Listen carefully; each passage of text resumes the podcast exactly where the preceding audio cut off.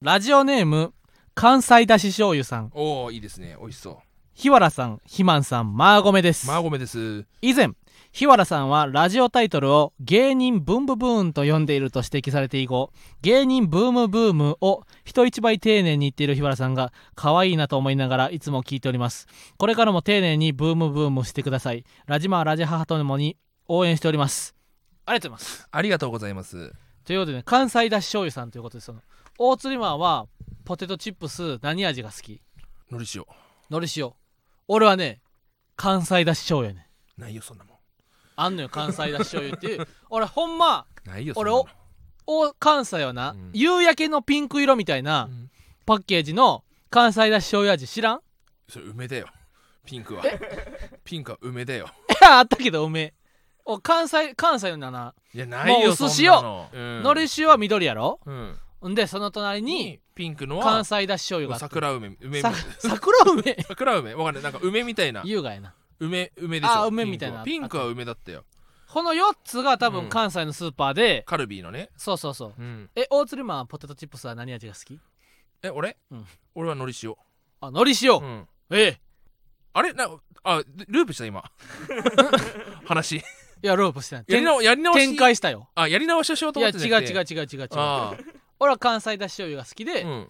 そのカルビーと小池屋やったらまず俺カルビーの方が好き、うんうんうんうん。なぜなら薄いから。小池屋はちょっと厚みがある。うん。で味は俺は薄塩かな。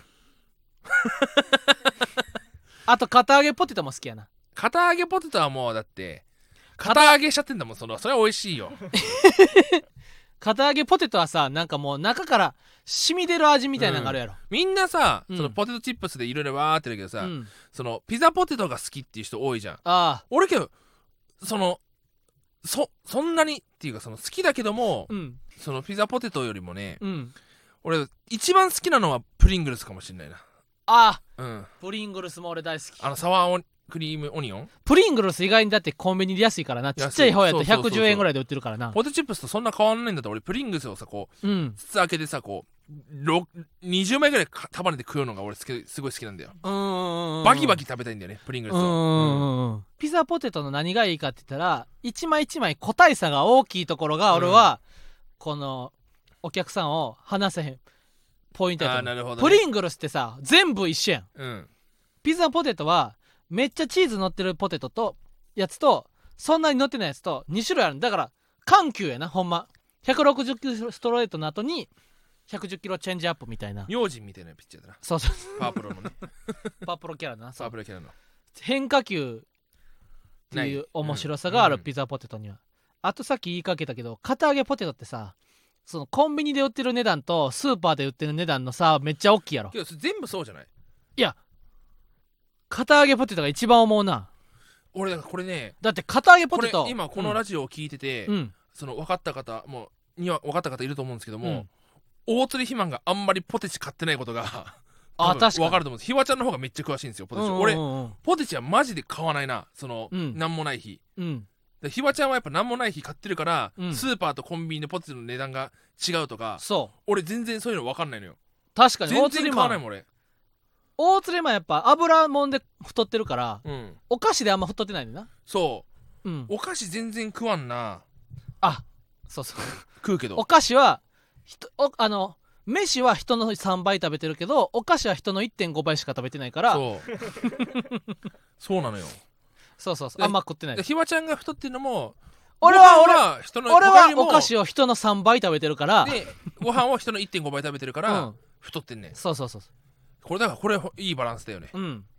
だから俺と大釣りマンでお菓子の話したら、うん。平行線をたどる一番の理由はその俺が人の3倍お菓子食べてて大釣りは人の1.5倍お菓子食べてるから大釣りマンは全然お菓子食べてないっていうね。なるんだよ。俺マジでお菓子食わんからな。パリパリ食べちゃうけどね。そうそうそうそう。お菓子大好きもうお菓子いいよね。俺チョコが好きだからな結局。ああお菓子が好きっていうよりかチョコが好きだな。うんうんうんううん。んチョコも俺お菓子とカウントしないかもしれない。もうチョコとしてカウントしてるから。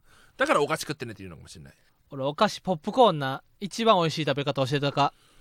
袋のポップコーン買ってくるやろ。うん。で食べる前にちょっとだけフライパンで炒めんねなるほどね。ん、うん、そしたらもう映画館さながらよ。ちょっとひその引き立てじゃないけどもそのそうそうそうそうそうそ俺はこれ一回友達とやったんだけど、ううん。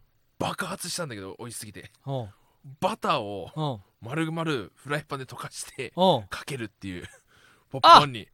あれや映画館とかのバターを上からおかけしますか？みたいな。醤油かけてうーん。箸で食うっていうの。これがもうねやばかった。なああの映画館でさバターかけてもよろしいですかってそのいいに決まってるやんってい 何をな何を嫌がるやつがいる。何をバターを嫌がる人がいると思ってるんですかあんたバターかけないですけどよろしいですかでしょ？そのバターをかけないのはよろしくないですか？ん？バターをかけないのはよろしくないですかって言われたら、もちろんやって言ってバターかけてもらうやん、うん。えバターかけてもよろしいですかって俺そんな謙虚な人間がうん。この世にいることが俺は誇りやわ、バターは普通にかかってるもんだと思ってるからな。うんうんうん。だ手がちょっとなまあ確かにな。テカテカになるっていうのはあるけど、トングで食いたいな。あと唇がなピカピカになるっていうのはあるけど俺はもちろんバターバターかけてもよろしいですかって映画あの東宝シネマズのポップコーンの係の人に言われたら ぜひお願いしますと。かけすぎても構いませんと俺はいつも言ってるな。あでもし大丈夫だったらちょっと多めにかけていただいてもよろしいですかって言ったら気持ち多めにかけてくださんのよ。やばいもうそういう口になってる。もう今もう 今とにかくもう今あらゆるお店のバターの料理が頭の中にいっぱい来てる、うんうんうん。焼肉金焼肉屋のバターあの牛角のさそ俺牛角も久しく行ってないけうど、うん。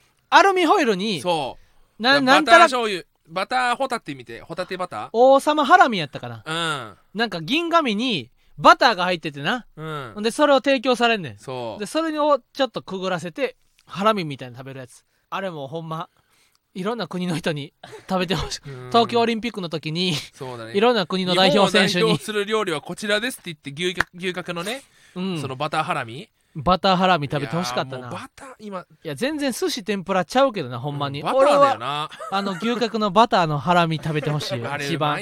銀銀のトレイのバターが来た瞬間にもうまずくない、絶対美味しいっていうのが決まってるからさ、うんうんうん焼肉キングとか行ってみたいわ。うんうん。あのバターだってちょっと塩かかってるやろいやそうなんだよ。有塩バターだよ、有塩バター。有塩バターと無塩バターもさうん、あるわ俺。なんで無塩バター買ってくんねんって俺何回も思うわな。そのそうおマジその菓子とかにな無塩バターはマジでその何マヨネーズハーフカットみたいなもんだと思う。その意味 意味ないでって。2分の1カロリーみたいな、うん。そのそこで頑張ってもみたいなこと、うん。その。もう使ってる時点であかんでほんまって思うから、うんうん。で今バターの口からチーズの口に変わっちゃえチーズの話してんかな おい勝手にチーズの口に変わんなよ。ういやそのとろけるチーズね。とろけとろとるチーズのチーズ。とろとろのチーズ、せ渋谷のシェイキーズそういやあったなと思い出して、うん。うんうん渋谷のシェイキーズうん。あれがあるんですよ。あのーコーンとナチョスみたいなあのあ三角形とチーズもあるんですよ。だからそれにチーズつけて食べる、うん。でコーンのせて食べるみたいなのあるんですけども、うん。あのチーズはチーズだけでも取って OK なんですえなのででシェイキーズっていうのはあそこにはフライドポテトもあるんですよあもう分かった。おう。フライドポテトにチーズよ。これやばいよほんと。あれやばいよな。あとカレーもあるんですよ。おう。でチーズも OK なんですよ。えこれやばいよ本当に。やば！渋谷のシェイキーズはやばい。やばいな。行った方がいいみんな。俺マジで渋谷のアウトバックっていうステーキ屋さんがああるるねねうん。でアウトバックのステーキ屋さんで俺よく前のコンビの時はたまにネタ合わせしてたんだよなしあそこで、うん。ほんでなマジでな映画みたいなシーンがあって、うん。アウトバックっていうステーキ屋さんはステーキ自体は結構高いのよ。3000円ぐらいするから、うんなかなか頼まれへんねんけどアウトバックのいいところはドリンクバーやねん。で自分で持って注文するんじゃなくてあ。ジンジャーエールくださいって言ったらね。何回でもジンジャーエール持ってきてくれんのよ。ほんで俺そこでよくなネタ合わせしててで俺らがよく頼んでたのがポテトの上にうん。タコミート。あーうまそタコミートとううん。チーズがいっぱいかかったやつがあってそれとドリンクバーで1000円ちょっとで何時間でも折れたね。ほんでお腹もいっぱいになるみたいな。ほんでな俺の向かいのとテーブルでなティーンの女子高生かな。ほんまにみもうあふたフワちゃんみたいなカラフルな見た目。でお父さん本当のお父さんに「あのさ」みたいな。学校でさ誰々先生が本当にムカつくのよみたいな。とにかく1時間ぐらいなもうその娘がな学校で起きたムカついたこと。愚痴をお父さんにずっとタコポそのポテト食べながら、うん。ずっとペチャクチャしゃべってんねん。ほんでお父さんは我が娘の愚痴を微笑ましそうにな聞いてんねん、うん。ほんで俺その光景が今でも忘れられへん。なんと幸せな家族なんやと。だから俺はいつかその娘が生まれたらその娘の学校で起きて腹立ったことをニコニコと聞くような父親になりたいなと思って思いましたね。その時。まあまたいつか行こうや。アウトバック。アウトバックは逃げへんからな。それでは行きましょう。始めていきましょう。ママタルトのラジオマーちゃん。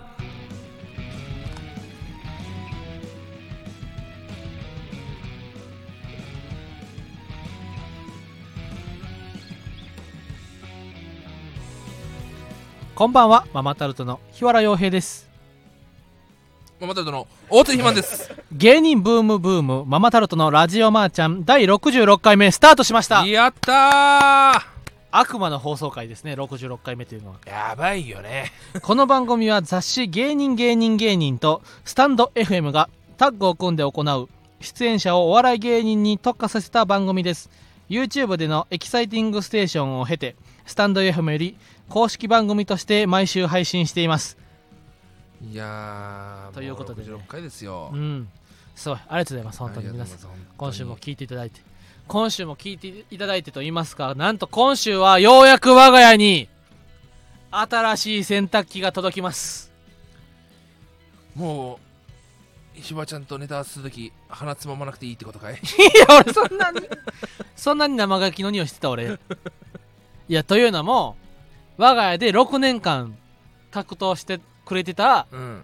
あの洗濯乾燥機付き洗濯機がもう完全に五輪中したねうん。でなもうこの1週間はみんなコインランドリー生活よ。あそうだったんだ。っていうのも完全に排水がストップしたねはあもうじゃあた水溜まったら一生。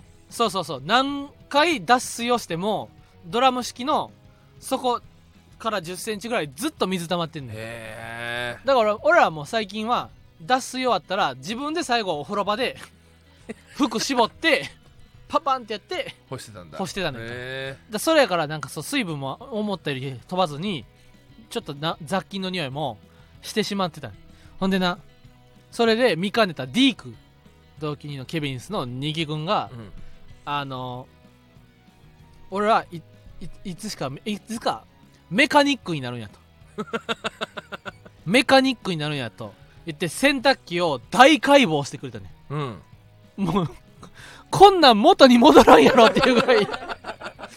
洗濯機を分解してくれてな。うん。でもうほこりまみれになりながらうん。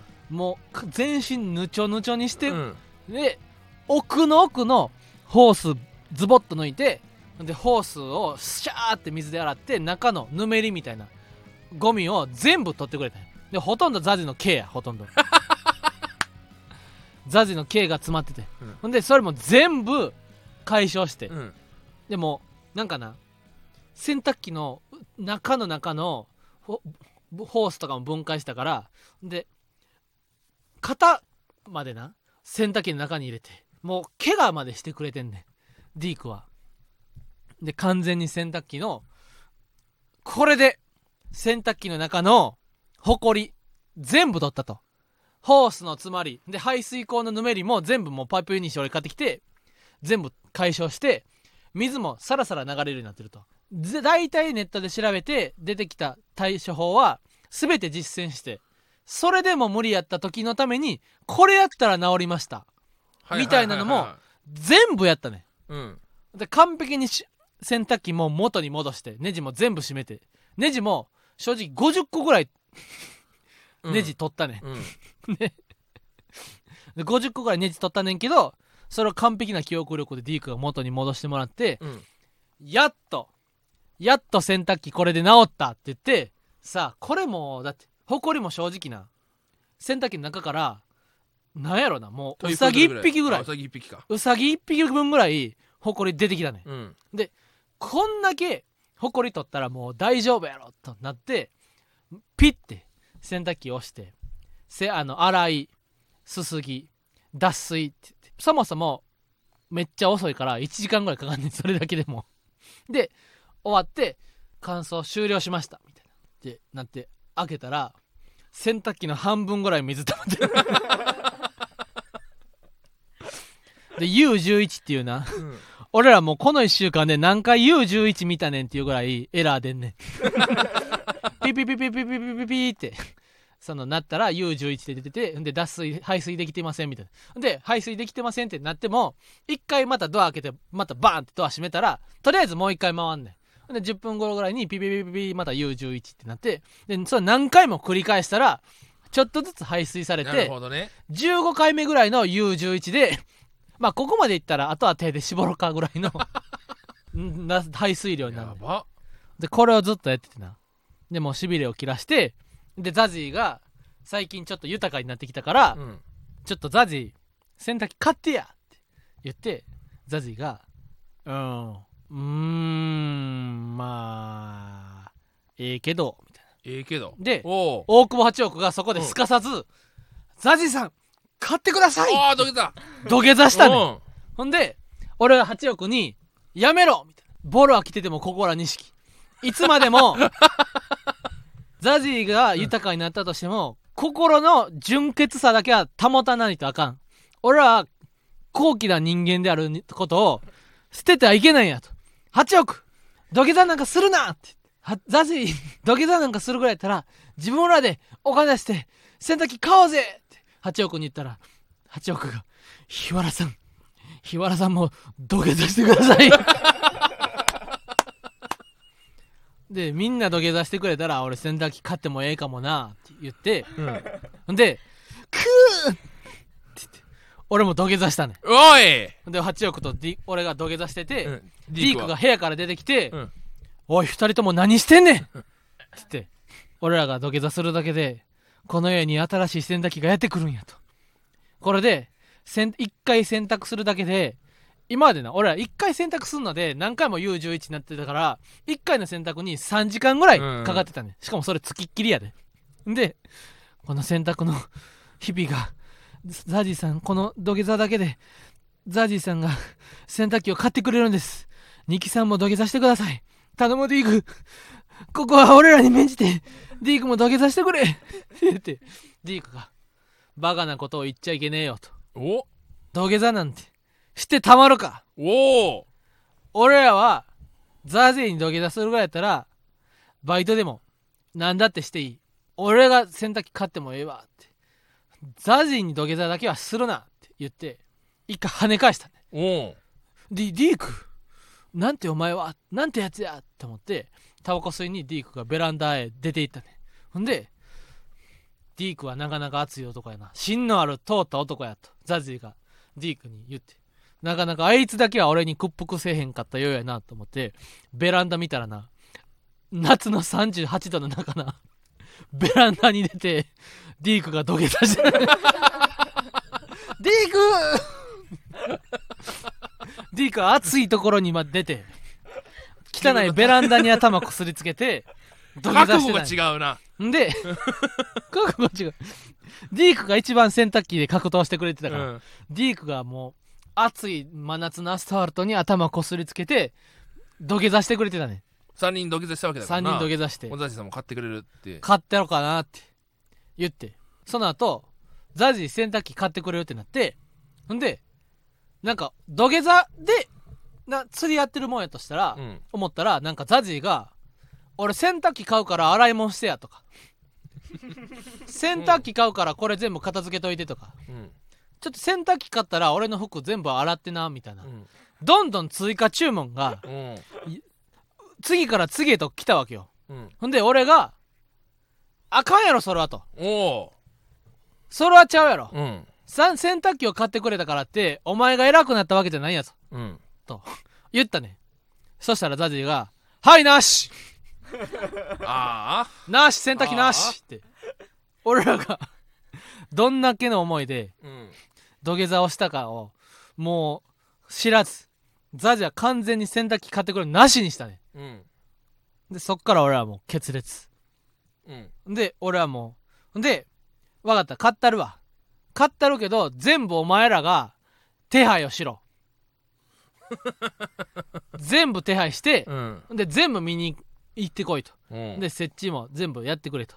で最後にザジーさんこうこうこんだけお金かかりました払ってくださいませんかと。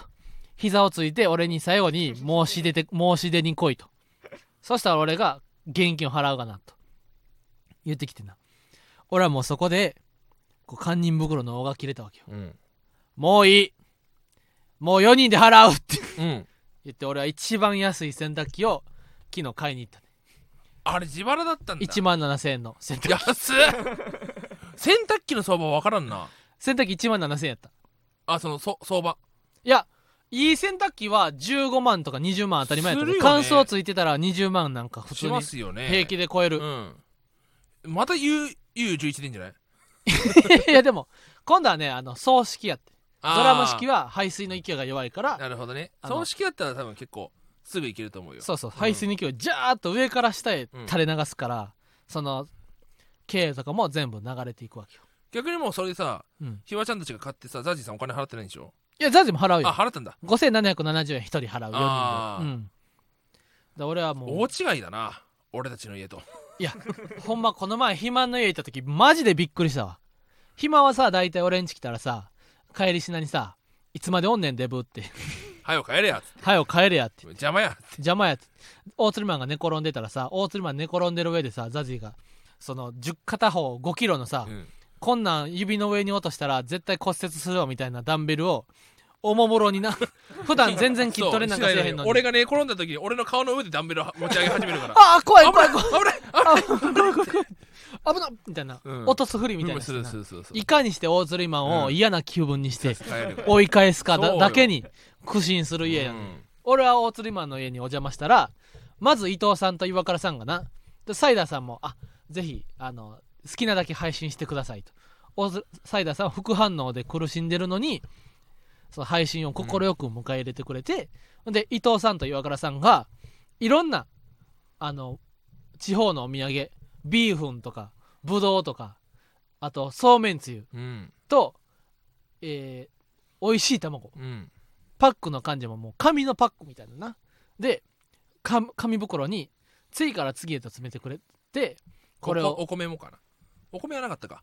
お米はあったかな。いやお米もなかった。お米とかもういろんなお土産をうん。紙袋大きい紙袋2つパンパンにしてくれて「平さん持って帰ってください。カサグランデの皆さんで食べてください」と。言ってぶどうも美味しいぶどうよ。そうよ。実りに実ったぶどうをなうん。2房。そうよ。紙袋に詰めてくれて、うん。ほんで卵も10個入りのうん。これがもう卵黄の感じがなもう。うん。オレンジ通り越して赤なんやと。いやうまいやつやあれ本当に。めっちゃうまい。ん。とこ卵かけご飯にしたら絶品なんやというような卵も紙袋に入れて持って帰っていく持って帰らせてくれて。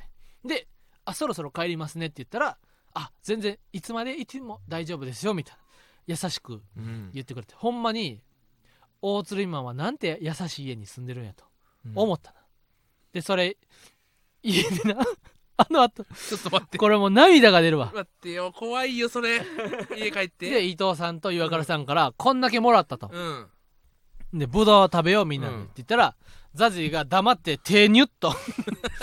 え美味しそうちょうだいとかじゃなくてえそれ誰岩倉さんがもらった？みたいな。えめっちゃ美味しそう。え俺にも一個ちょうだいとかうんじゃなくて、通の会話だね。ザジーがな無言でうん。手ニュッと。うん。俺にパー出してきて。うんパーをニュッと出してきてな。ほんで俺がぶどう1個うん。ポッとパーの上に置いてうん。そしたらほんまピュッて 自分の股にピュッて取ってふって食べて美味しいとかも何もなく、キュルって皮だけ捨ててまた無言でパソコンに戻って。俺は悲しくて。なんて肥満は恵まれてるんやだ肥満ほんま。恵まれてんじゃなくてそっちがヤバすぎんだよそっちがヤバすぎんだって。うんうんうん。帰れなんて言われんだ普通。いやほんま洗濯機だけは。でも洗濯機ほんま俺めっちゃ楽しみやね今。うん。なんかあの年を取るにつれてな。うん。日々楽しみなことにで日々の出来事がどんどん慣れていくやん。うん。初めての経験がなどんどん減っていって、うん。あこれもやったことある。え昔とかはさテレビに出るってなったらな。うん。正直テレビが決まったってなったら1週間前ぐらいからうん。バクバクしてたやん心臓が。そうね。めっちゃ楽しみやった。これで人生が変わるかもと思って、楽しみやってで今はさもう「あテレビ入りました」みたいな。言われた。ら「あやった!」みたいな。うん。くらいで割とそうですよ。なんなら僕この後テレビのあそうやんな。収録ですおてらこの後テレビ出てそうですね。この後 MX ですけどね、うんうんうん。ありますからね。この後テレビ出んのにさ。そうですよ。平然としてますからね。まるで。前までやってたやべえテレビでなんかあれしないとあれしないとこあれしない。とああれもなないと思って。ああこの後行きます。はい。この後テレビやしあさってもテレビやんのに。そうね。もうまる平で然としてますからね。やろ？そのワクワクする、なうん。慣れてっていうかその新しい出来事がどんどん減ってきて。前までその金返せショーに出た時なんかもう緊張のあまりうん。ネタも間違えちゃうし。いやそうそうそうそそうう。よ。そ直前ネタ変えるなよみたいなうんう感じだったけどんうん今別にね。あれ俺あの日曜チャップリンで俺めっちゃ噛んだりうん。とかしてたの。もあれ緊張してるからじゃないからな。そうそうそうリラックスしすぎてやかそう。らもうねえうん。そうそうそうそう。楽しく楽しかったねだから。そうそう。俺はもう演者やからあのいちいち言い訳はせえへんのよ、うん。ツイッターとかで緊張ってか緊張っていうテレポが出てたら緊張したことにしてるけどうん。俺は逆にあれリラックスしてるから うん。なってるわけなんか事故ったなって俺も思ったしそうそううそうそうそう。そうそそこでさ絶対お互いボロボロになるじゃん。あなんか事故ってんなこいつぐらいの感覚でそうそうそうそう。やってるから。そうもうないね確かに。うん。でもそんな俺でも新しい洗濯機が届くのは正直もうめっちゃ楽しみやな。早く洗濯してみたい。うんわかるなその気持ちは、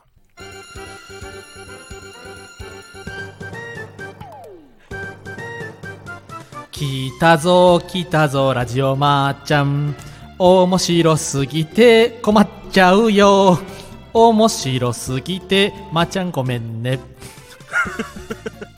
ママタルトのラジオまーちゃんじゃあいきますか。もう。ラストじゃあちょっと今週の嬉しいもん。いいですか？そのコーナーをさその階段募集とか言うけどさ、うん。結局ひわちゃんが嬉しいしか言わないからさあそのみんながどういったものを送ればいいかがわからないっていうのがあるんですよ、うんなんかでも俺さ昨日もな最近ちょっと階段街で聞いててうん。これはなんか特にこれといったオチはないねんけどうん。なんか非常に怖い話があってな。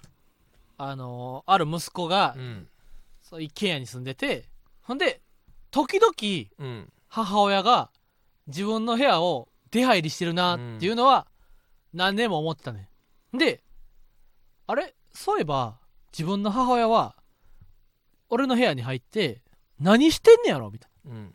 掃除してくれてんのかなと。まあ掃除もしてくれてんねんけどほんである時で自分が部屋におる時はもちろん母親も入ってきて掃除してくれたりなゴミ捨ててくれたりすんねんけど、で俺のおれへん時にお母さんは俺の部屋に入って何してんのかなってうん。思ってこっそり足音立てずに部屋覗いたねほんでお母さんがななんか押し入れの奥にぐーっと肩まで手突っ込んでなんかしてるんやと。ほんで何やってんねやろと思ってまたこっそりお母さんがおらなくなったタイミングで押し入れの奥に首突っ込んで見たら押し入れの奥に押しピンいっぱい刺さってたねえ？っていうだけの。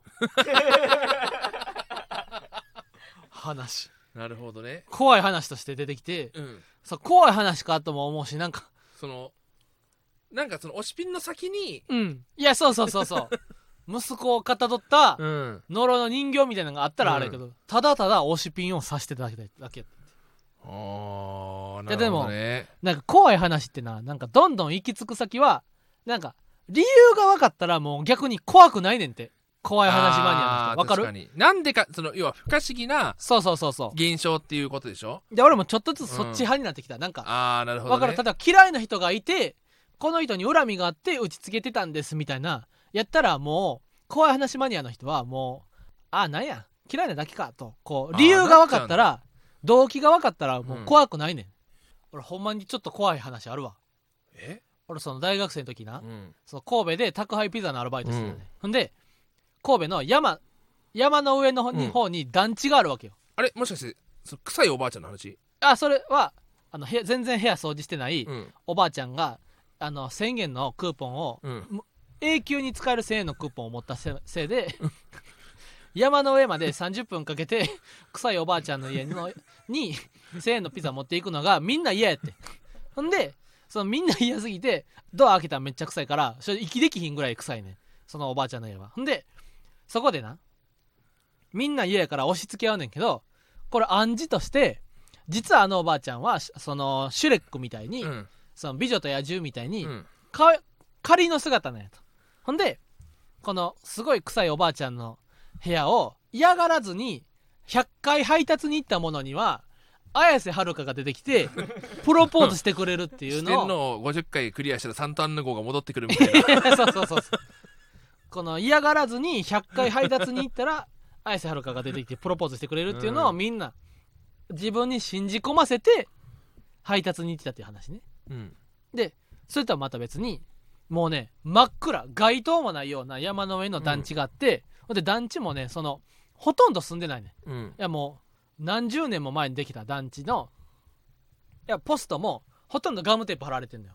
ほんでいやなんやろもうただ集合ポストがあったとして30個あったとしたら28個にはもうガムテープ貼られてるぐらいうん。ほんで30個部屋あってうん。28個住んでないねん。わかる？空き部屋やねん。でこんなとこによう住むなって俺思ってたね。でチラシをな投函すんだよ。昼間に。空いてる時間にね。でその時に俺その一番山の上まで行ってその30分の28空き家のポストにチラシを2枚投函しててほんであの入れないでくださいって書いてたんだよな。もう1個のところに。で怖いあそこめっちゃ怖い団地あるよなみたいな。ほんで入れないでくださいのとこにはチラシ入れへんかって。んで誰かがある日なそこに入れないでくださいって書いてるけどチラシ入れてしまったね。ほんでそこでクレームというかね入れないでくださいって言いましたよねみたいな。あのー入れないでくださいってチラシ書いてたのに入ってたんで今今日電話したんですけどちょっとチラシを入れてしまったのであの回収しに来てもらえますかって言って電話かかってきて。その声のトーンがなもう機械音みたいなわかる？人間の声というよりはなんかあの機械で作られた音声みたいな。声でな。で「いやー怖っと思って。誰が回収しに行くみたいな。で店長が行ってくれたね。山の上まで。ほんで「すいません」みたいな。アルバイトがチラシを入れてしまいました。で出てきた人は全然いい人やったね。ただなあ全然いいです。あの今度から気をつけてくださいって言って。ただこう部屋のここのカレンダーが1998年やって。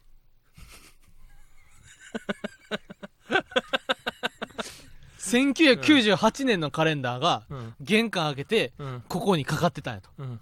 ほんで店長が「なんか怖かったですか?」みたいなみんな聞いたら「いや怖くはなかったけど1998年のカレンダーがうん。かかってたんやと。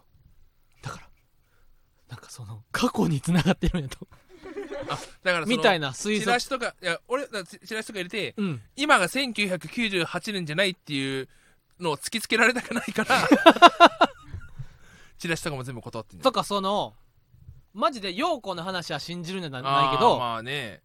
なんかめそういうなんか理由がない怖い話。俺怖い部屋何回も行ったことあるななんか。あそっちのそういうの羨ましいよね。配達のアルバイトで、うん。例えばな玄関開けてわかるあの水道工事のマグネットみたいなのあるやん、うん。で水道工事のマグネットをドアの内側にペタペタ貼ってる家は結構あんねん、まああるよねそれは、うん。そうそうそうそう。ほんでなんかそれでなんかねになんか怖い落書きみたいなの書いてたりとか。ああ。だああけどそれはまず家の中だからさ、うん。いいじゃん、うんうんうん。キモシェアハウスあのバキバキ童貞のグンピーさんとあの学付けの北さんとサスペンス古川さん、射程の奈良田、うん。えーレンタルブサイクうん。その家一回俺行った時にさ、うん。普通にもう閑静なマンションマンションっていうか、住宅街でさ入り口入ってさ、うん。2階ですって言ってこう階段登ってさ、うん。要は廊下があっちゃう。廊下の扉があるわけよ、うんうんうん廊下の扉になんかあの水道のす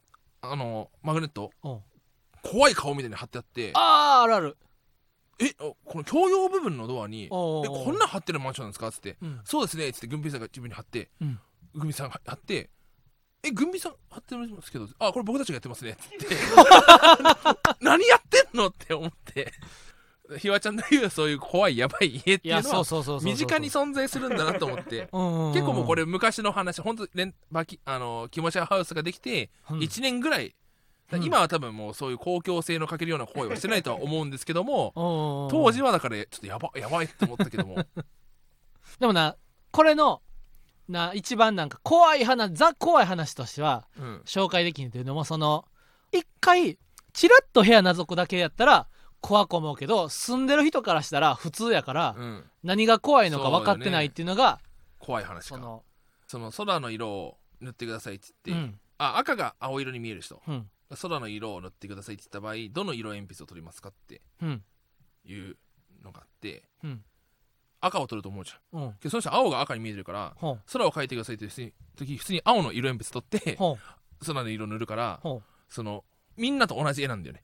うへえただあーそういうこ赤とに見えてるから本人だけが違うから。がそう。それが間違ってるかどうかも判断周りは判断つかないっていう。こああれちょっとちょちょっと怖いというかなんかなるほどね。不思議な話。うんうんんそういうそういうそういうのでいいんですよ。そういうのでもいいですよ。怪談話。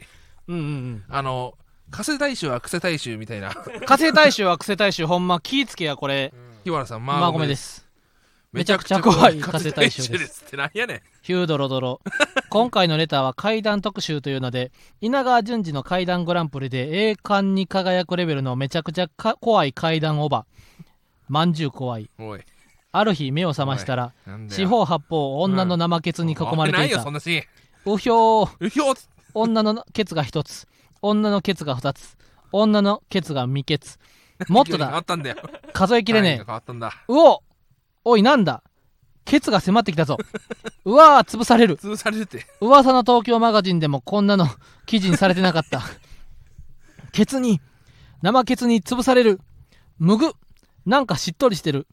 これあれだ。やられる。なんだよそれ。なんでだよ。まんじゅう怖い。まんじゅう怖いどっから来たんだよ急にまんじゅう。夢か。よかった。めちゃくちゃ怖かった。もうか出禁です。加瀬大衆は癖大衆は出禁です。こんなんが来ちゃうんですよ。うん。まあこんなん来てもいいけど。ぜひお待ちしております。お待ちします階段をね。はい。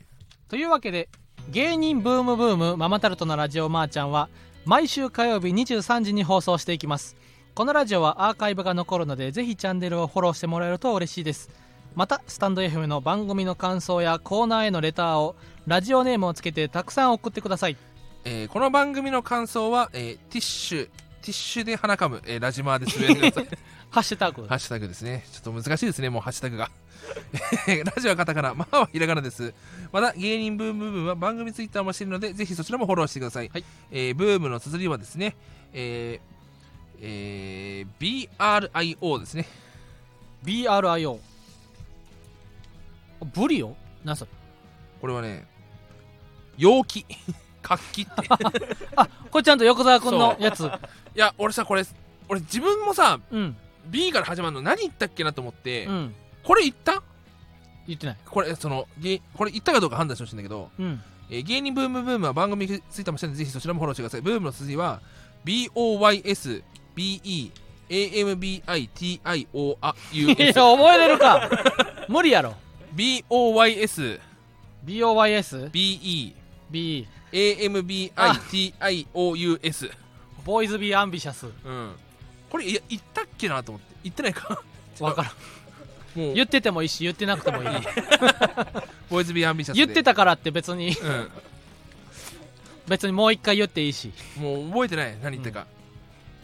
やってますんでね、ぜひそちらも、えーフォローしてください。以上ママタルトの日原洋平と大津ひまんでした。まー、ちゃんごめんねまっちゃごめん。